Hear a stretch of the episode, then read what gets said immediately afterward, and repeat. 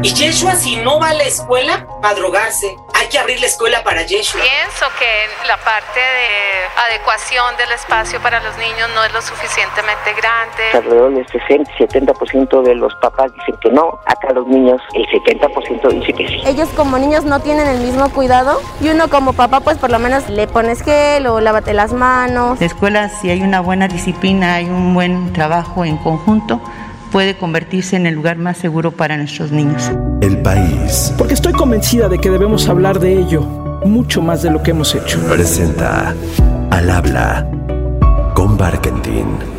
Hola, sí, sí regresamos a clases presenciales con todas las medidas de seguridad, protección y regresa para que pues tenga un mejor desarrollo presencial por su salud mental y por todo el ambiente que se da al estar presentes entre niños y, y maestros.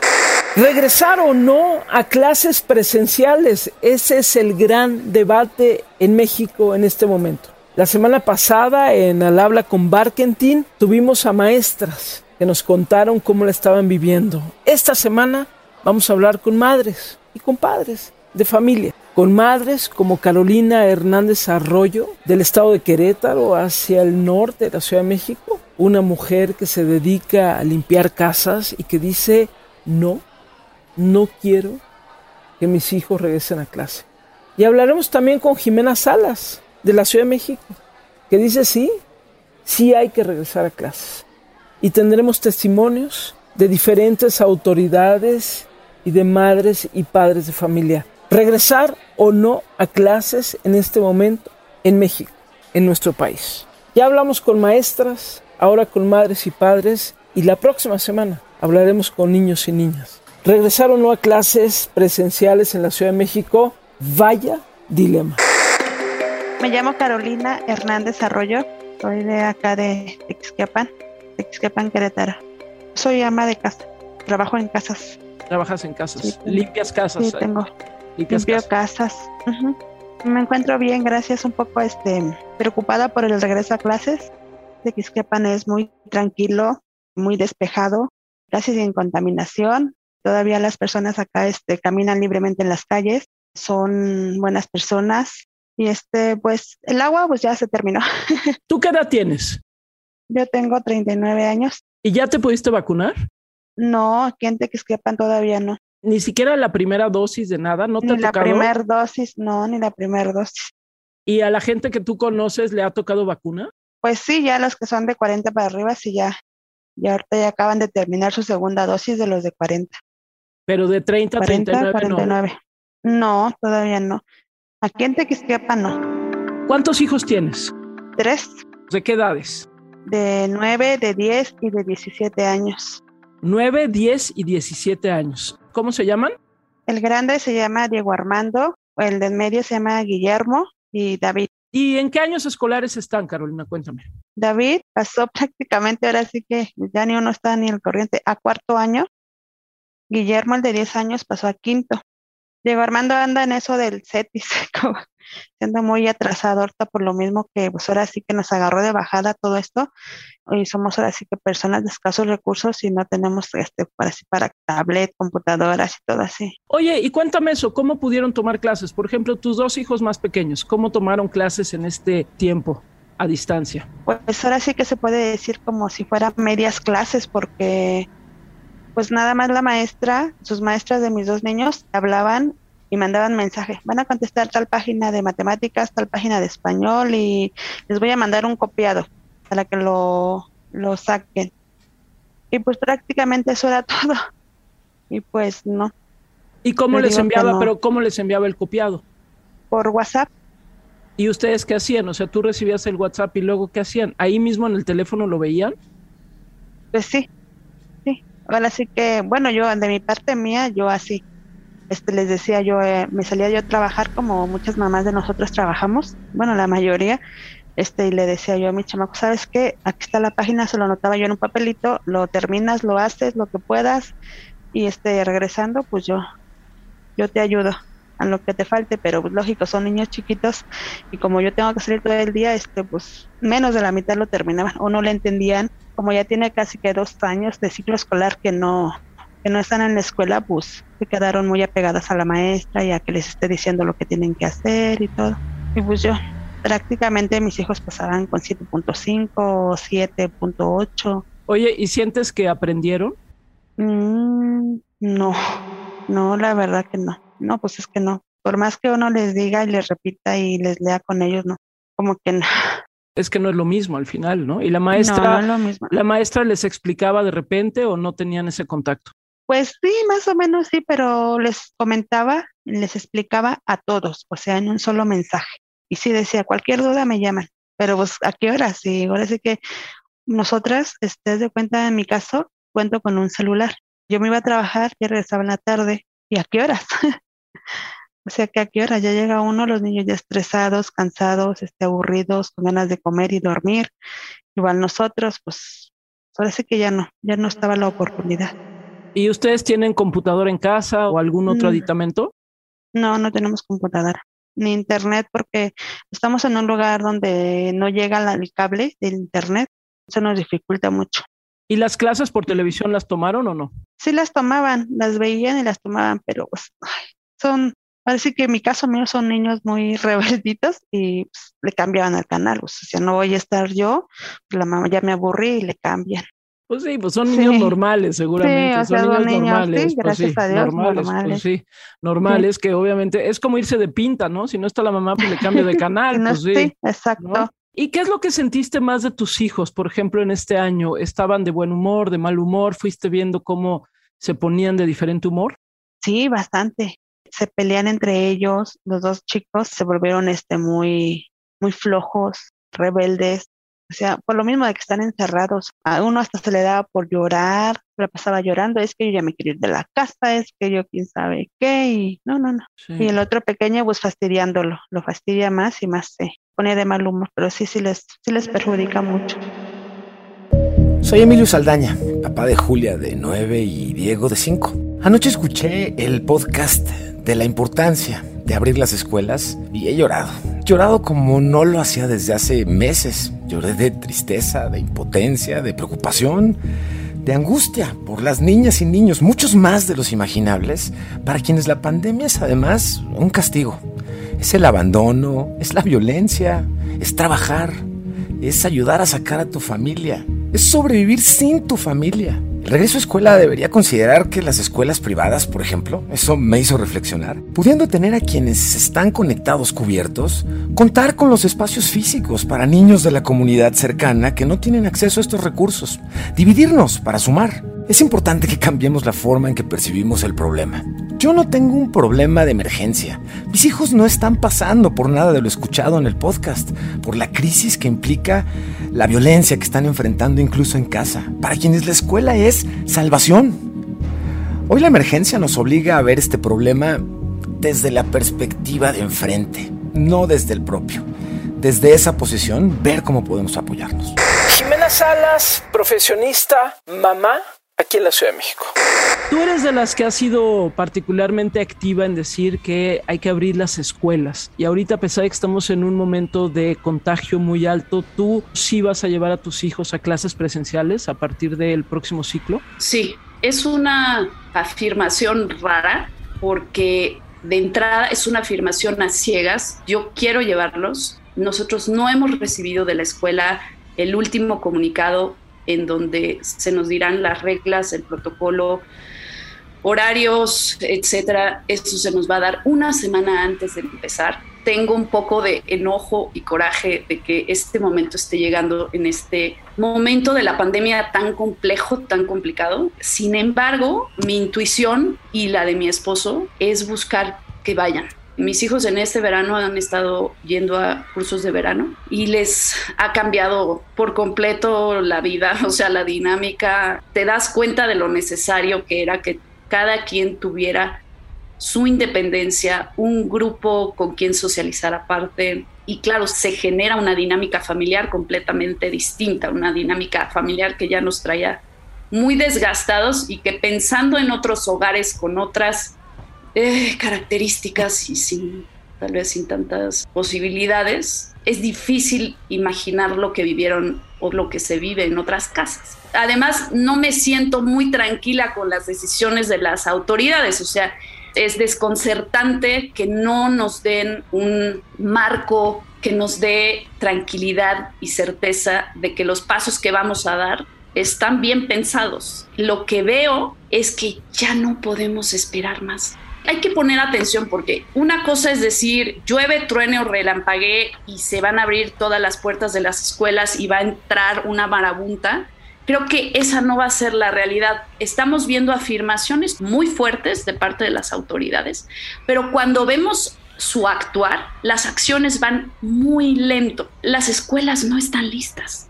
Y yo creo que la realidad, lo que va a suceder es que va a ser muy paulatino porque no estamos listos. Por eso tengo la tranquilidad de decir que sí, porque siento que apenas vamos realmente a empezar a trabajar ese regreso. Una de las cosas que me parece relevante de poder decir que se abran las puertas de las escuelas es que finalmente las comunidades escolares se van a volver a encontrar. Una de las cosas que ha pasado es que estamos súper aislados, padres de familia, maestros, el director, pero no ha habido momentos en donde haya ese trabajo comunitario de encontrarnos. Creo que también es un momento importante en donde los papás seamos vocales, que hablemos, que preguntemos, Creo que nos hace falta eso, acercarnos, preguntar, exigir y ser parte de esa planeación. Sí, hacen falta los maestros, pero tampoco pues, como para arriesgarlos a demandarlos, no. Y viene supuestamente el regreso a clases presenciales. Han dicho las autoridades que para finales de agosto deben de regresar a clases. Primero, ¿qué les han dicho a ustedes, Carolina? Por ejemplo, de la escuela, eso, ¿qué les han dicho a ustedes? Pues hasta ahorita nuestras maestras no se han comunicado con nosotros. Todo lo sabemos a base de la televisión. ¿No les han dicho nada? ¿Nada les han dicho? No, no nos han dicho nada. Ellos nos dijeron que cualquier cosa nos iban a informar por el WhatsApp, porque tenemos las maestras de los niños. Que no tenemos el WhatsApp del director, que es lo que sí me hubiera gustado. Ni afuera de las escuelas hay alguna cartulina. Bueno, en mi caso no hay ninguna cartulina que ya nos informe algo. ¿Qué te preocupa a ti, Carolina? Porque por un lado veo que pues, tus hijos sí ya resintieron el estar fuera de la escuela, pero también entiendo que decías que te da miedo que ellos regresen a clases. ¿Te da miedo que regresen a la escuela? Sí, claro que sí, bastante, porque pues, por lo mismo que le informo que no, aquí en Tequisquiapan no se han vacunado a las personas de 39 para abajo. La mayoría son mamás jóvenes, bueno, a esa edad se puede decir que somos jóvenes. Los papás mamás trabajan en fábricas y las fábricas está saliendo bastante contagio. Aquí en Tequisquiapan hay aproximadamente 730 y tantas personas contagiadas en Tequisquiapan. Que eso es un caso alarmante y da miedo, claro que sí da miedo porque trabajan en las fábricas y se vienen a recoger a los hijos, tienen contacto con otras personas de San Juan, es donde está más elevado, y sí han salido muchos casos y fallecimientos. Aquí en Tequisquiapan también hay fallecimientos. En la Magdalena, o sea, somos vecinos de la Magdalena, personas jóvenes, 35 años, 40 años, o sea, fallecidas. Nacheli Ramírez, titular de la Comisión de Derechos Humanos de la Ciudad de México. Muchas de las visiones y las preocupaciones de los adultos, cuidadores, sobre todo los papás y las mamás que están ahí. Y, es legítimo, se preocupan por la salud de los niños. Lo que tendríamos que empezar a discutir y tendrían que empezar a analizar es que la salud de todos nosotros no nada más es que estemos a salvo del coronavirus. Sí, ahorita el punto esencial, llevamos todos estos meses de batalla para librarnos del coronavirus, pero pues la salud no nada más es eso, la salud es un proceso que atañe a otras cosas, pero también y sobre todo la salud mental. Tenemos que entender la salud de esta manera más integral para entonces poder balancear cuando decimos queremos cuidar la salud de nuestros niños, a qué tipo de salud nos estamos refiriendo. ¿Tú tienes pareja? Sí. ¿Él trabaja en la fábrica? No, trabaja por su parte cerrero, pero sí, al igual, él tiene compañeros que se han enfermado por, ahora sí que por la necesidad de trabajar y, contactar a personas que tienen más dinero y hacerle sus trabajos y esas personas que no son de aquí salen de vacaciones y llegan aquí, se escucha feo, pero traen el contagio y pues es, es donde sucede todo eso. Pero entonces dices, te da miedo que regresen tus hijos a clases presenciales, pues por el contagio. Pero por el otro lado decías, tus hijos ya están como necesitados también del aula, ¿no? Claro que sí. Deben estar desesperados, ¿no? Sí, no, sí, también nosotras las mamás estamos desesperadas, al igual que ellos, porque pues como lógico queremos que aprendan, que sean algo, pero pues si se van a ir a enfermar, ¿qué onda? Aquí los niños necesitarían estar bien cuidados, caretas, cubrebocas, gel antibacterial, que aquí hasta pues ahora sí que no nos han informado, saben que van a asistir y les vamos a dar esto por parte del gobierno o algo así. No tenemos apoyo todavía ahorita sobre eso. ¿Cómo es la escuela de tus hijos? ¿Tienes salones que están abiertos, que están ventilados? ¿Cómo es la escuela? Sí, sí está muy ventilado. Son salones muy parecidos igual a todos los salones. Tienen sus ventanas corredizas, sí tienen muchos árboles también para que se despejen los chamacos, este, mucho campo. Están juntos como todos, pero sí, sí tienen mucho aire que les puede entrar y ventilar. Jimena Salas, profesionista, mamá, aquí en la Ciudad de México. Porque el no no permite matizar y no permite dialogar, que eso es lo que ha estado pasando. O sea, nosotros pasamos en nuestra escuela casi un año sin que hubiera un encuentro entre papás y diálogo con la autoridad de nuestra escuela. A partir de que nos organizamos y exigimos ciertas cosas, se generó otra cosa. Claro, cuando no hay ese espacio donde tú te encuentras en la salida con otros papás, cuando te encuentras a la vocal del grupo, todo ese diálogo y esa convivencia se esfumó. Y yo espero que esta poder abrir las escuelas dé chance a que haya esa construcción, ese diálogo, porque sí creo que el no tajante no nos ayuda a construir. Yo ya siento que yo no puedo decir que no, porque lo que toca es avanzar y avanzar en construir. Y solo podemos construir si nos abren la puerta. Hemos decidido sí vaya a clases presenciales. Uno, porque está en edad preescolar y eso implica la necesidad o la urgencia de que sepa socializar. Lo que hicimos fue preguntarle a la escuela cómo estaban en cuestión de protocolo, qué iban a hacer. Y la escuela, la verdad, es una escuela privada y están respondiendo a ese protocolo. Y además, por ejemplo, pusieron en los salones el medidor de CO2 para que si se satura en determinado momento, cuando llega a un límite, lo sacan a todos al patio tomarán clases afuera. No van a tener recreos con otros salones. Vaya, montaron un protocolo bastante sano que nos hizo bastante lógica.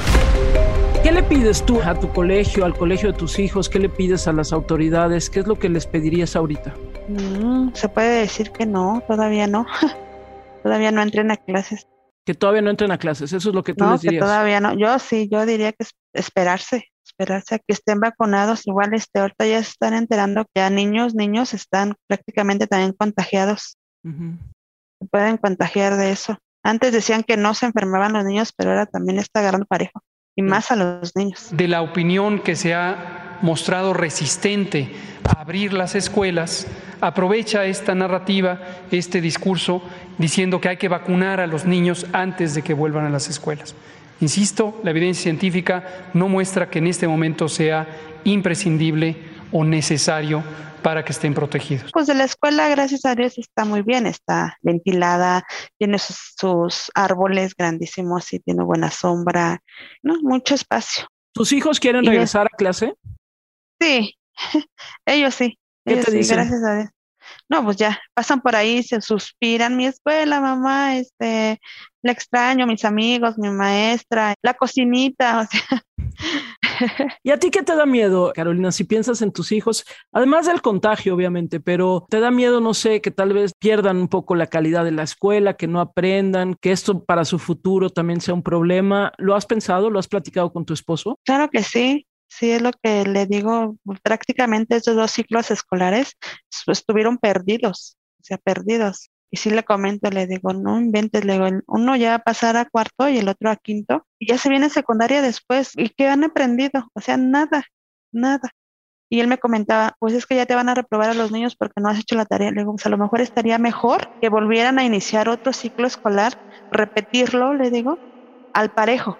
No importa que perdieran un año, le pero que se concentraran y que se les pegara bien lo que tienen que aprender como todos quisiéramos que fueran un poquito encarrerados a la secundaria y todo, pero pues, pues ni modo, si no se puede, pues no.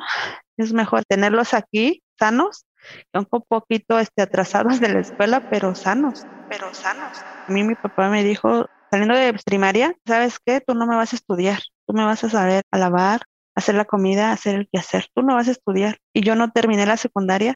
Sí, sí, es muy difícil, muy difícil porque hay cosas que pues, no se aprendieron bien o prácticamente no las vi, no es la misma enseñanza. Y ahorita los chamacos, pues sí, sí, bastantes cosas. Tuve que ir a casa de mi sobrina al internet, oye hija, explícame esto y pues ahí poco a poco me fue ayudando. Pero también veo la evaluación de ella, que va en secundaria en línea. Ay, tía, es que no lo sé, es que no sé la pregunta. Déjalo busco aquí en el internet y yo, ay, hija, o sea, vas en secundaria, segundo de secundaria. Es que no la he visto, tía, o es que no me acuerdo. Ahí están los casos que digo, no inventes. Y mis chamacos ya van a dos años para secundaria y ¿qué onda? ¿Qué onda si no, no van bien encarrerados? ¿no? Pérdida total. Jimena Salas, profesionista, mamá, aquí en la Ciudad de México. ¿Vas a extrañar algo de este año de que tus hijos estuvieron ahí contigo todo el tiempo? No sé. Fue muy duro, ¿eh? Fue duro. O sea, ha habido momentos familiares muy ricos y claro que hay procesos que vivimos ahora que no hubiéramos vivido antes. O sea, a nosotros nos tocó ver a nuestra hija aprender a leer enfrente de nuestras narices. Y creo que con mi hija mayor el proceso de aprendizaje fue muy bonito haberlo acompañado, fue duro. Yo no tenía ni la paciencia, ni, o sea, la regué en muchísimos momentos, pero estoy lista también para otra dinámica familiar. Imagínate que llega una hada madrina y de repente dice, ¡pum! Se fue el virus y ya se acabó el virus. ¿Qué es lo primero que harías que no has podido hacer en todos estos meses? Pues ahorita yo creo que mis hijos añoran ir a nadar a la playa, así así, hacia la playa. Muchísimas gracias, ¿eh? que estés muy bien Carolina, muchas gracias y saludos a toda tu familia, gracias. Gracias, solamente hasta luego. Gracias querida Jimena por estos minutos. Gracias a ti Gaby, que tengas un buen día.